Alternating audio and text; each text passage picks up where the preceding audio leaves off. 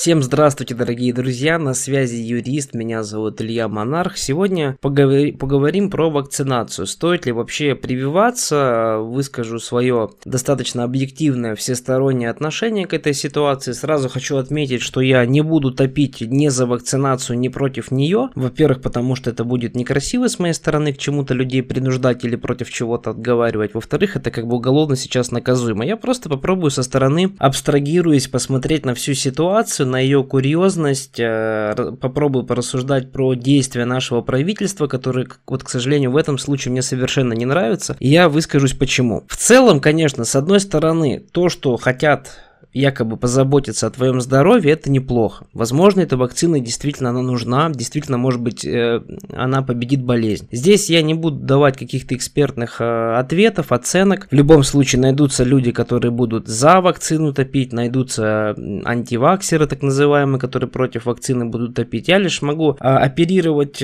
прошлым, и действительно, если мы заглянем в прошлое, то многие болезни люди побеждали именно путем срочного изготовления вакцин и уничтожения тем самым э, очень неприятных болезней, которые, кстати говоря, периодически были и пострашнее, чем коронавирус. То есть, с одной стороны, это все здорово, это все замечательно. Но в чем проблема вообще возникает у нашего правительства в целом и у нашего народа тоже в целом, да, как следствие? Дело в том, что, к сожалению, наша политика вообще вот в нашей стране, она не направлена на то, чтобы помогать человеку. То есть, человек у нас не на первом месте 100%. То есть, есть страны, где политика устроена таким образом, что именно именно человек и его жизнь на первом месте в этом государстве. У нас это не так. И причем мы не единственная страна, где это не так. Это мы не единственная страна, но просто вот так э, выстроился менталитет, такой руководитель и так далее. Это не хорошо и не плохо, это просто вот данность. Есть страны, где, например, первое, второе лицо может спокойно гулять по магазинам без охраны, спокойно общаться с людьми. Это так называемые демократические страны. Есть страны монархические, авторитарные, где правитель ходит а, с охраной и так далее. Это опять же не хорошо и не плохо. Есть абсолютно разные модели управления государством и есть и успешные, и неуспешные, и в той, и в той формации. То есть, в принципе, разница здесь здесь нет абсолютно никакой. В любом случае, что монархия в некоторых странах хорошо отрабатывает, что авторитарный режим иногда хорошо отрабатывает, что демократические. Вот, но проблема в том, что у нас э, явно люди все осознают, что они не на первом месте в этом государстве. Это абсолютно отчетливо видно, это чувствуется, это понятно. Вот, опять же, не, не, это не хорошо и не плохо. Но когда тебе начинают очень активно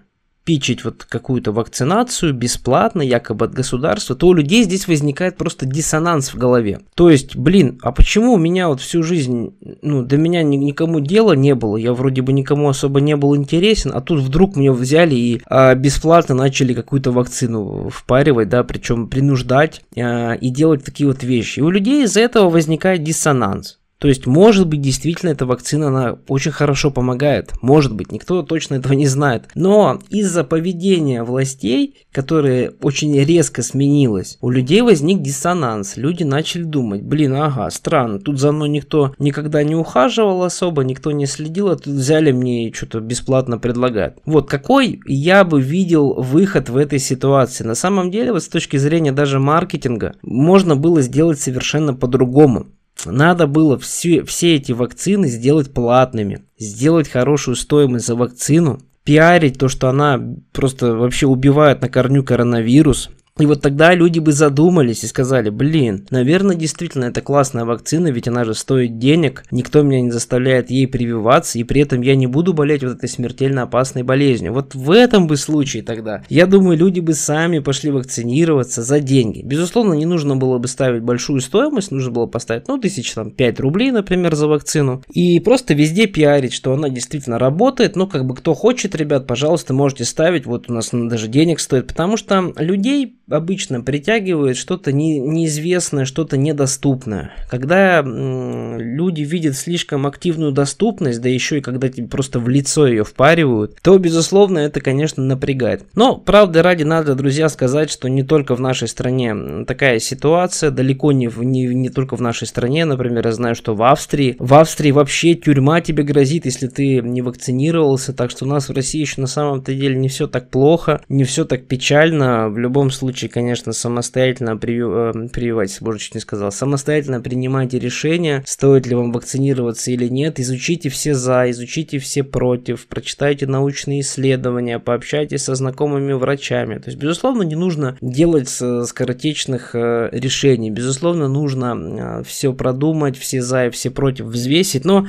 честно скажу, ко мне часто обращаются люди, которые, будучи не имея особых э, хронических заболеваний, лишаются своих рабочих мест просто потому, что вот они не смогли привиться. У нас даже есть, не то что не смогли, не захотели. У нас даже есть клиенты, который на банкротстве находится. Вот недавно человек пишет, я смотрю. Вот вы знаете, не могу сейчас вам, вам оплатить услуги, потому что меня уволили с работы из-за того, что я не вакцинировалась, а новую работу я не могу найти, потому что везде просят вот эти вот вакцины, да, ну, справочку о том, что ты вакцинировался. Вот чисто такой, знаете, пример жесткого диссонанса. На мой взгляд, в этой ситуации, ну, минусов в миллион раз больше, чем плюсов. Ну, хорошо, ты не поставила себе эту вакцину. Ладно, ну, во-первых, ты не обанкротишься это как бы меньше из бед, мы еще здесь можем помочь. Во-вторых, ты э, потерял источник дохода. В-третьих, ты не можешь возобновить этот источник дохода. Ну явно минусов намного больше, чем плюсов. Зачем тебе столько минусов? Другая ситуация, ты работаешь сам на себя. В принципе, в торговый центр ты особо не ходишь, тебе в принципе нормально, ты живешь где-нибудь там за городом, свой дом у тебя. За границу ты ездишь по ПЦР-тестам. Может быть в этом случае, если ты особо не доверяешь вакцине и не стоит стоит тебе вакцинироваться, потому что минусов у тебя, по крайней мере, по твоему субъективному мнению, может быть больше, а плюсов намного меньше. В этой ситуации, наверное, вот... Ну, то есть я лишь просто озвучиваю а, свое видение вот этой ситуации и как я лично принимаю решение. То есть я просто могу сесть, взять листочек бумажки и выписать все плюсы, все минусы к любой ситуации. И самое главное еще